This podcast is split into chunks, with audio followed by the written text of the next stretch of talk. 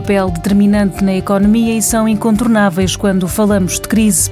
Os bancos centrais são uma peça fundamental do sistema, como explica Susana Vicente, responsável pela equipa de investimentos da gestora de ativos do Grupo Novo Banco. Se considerarmos a economia como o corpo humano, a liquidez uh, e a massa monetária que circula no nosso dia a dia acaba por ser o aparelho circulatório. Uh, pode ser uma comparação um pouco estranha, mas basicamente o que eu quero dizer é que, assim como sabemos que ter um aparelho circulatório saudável mantém-nos vivos e ativos, uma economia precisa de ter liquidez e de moeda a circular para viver uh, e criar valor. E é aqui exatamente que os bancos centrais têm o seu papel uh, principal.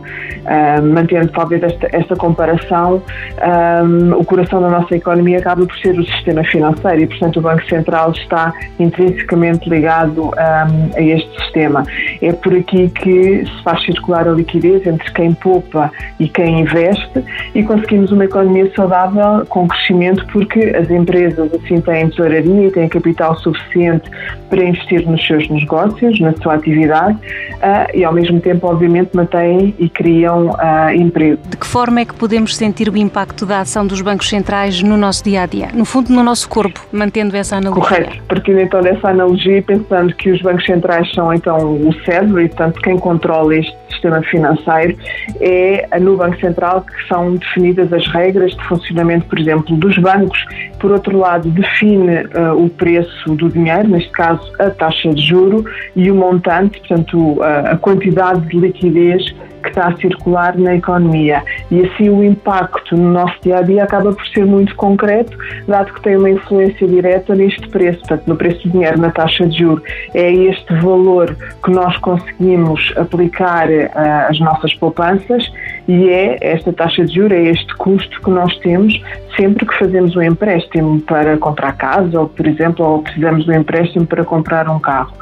Uh, por outro lado, é também o Banco Central que determina o montante da massa monetária e da liquidez que está em circulação na, na economia. E isto acaba por ter um impacto grande ao nível da evolução dos preços uh, dos bens que consumimos no nosso dia a dia, isto é, tem um impacto direto uh, na inflação. E em momentos de crise como o contexto que vivemos atualmente, qual é que tem sido o papel principal? Uh, os bancos centrais têm mantido as taxas de juros baixas, portanto, o custo do dinheiro mantém-se baixo, isto por um lado.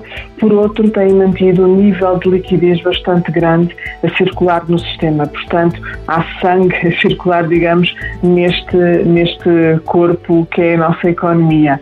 Temos visto, por exemplo, o Banco Central Europeu aumentar e alargar as suas compras de ativos. Atualmente não tem comprado só dívida pública, mas também compra obrigações de dívida privada. Ora, estas compras traduzem-se diretamente em injeção de liquidez no sistema.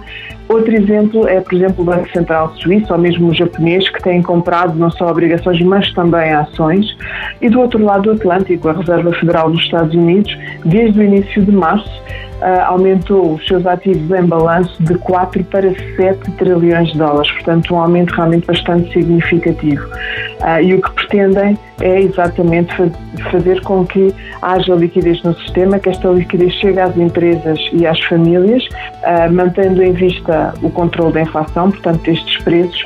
Os bancos centrais, com as suas políticas monetárias, procuram manter o sistema circulatório vivo, forma a ajudar e a alimentar uh, uma economia saudável. No próximo programa, analisamos o ranking das maiores empresas do mundo. Um programa da TSF e do Novo Banco que dá respostas que abrem portas.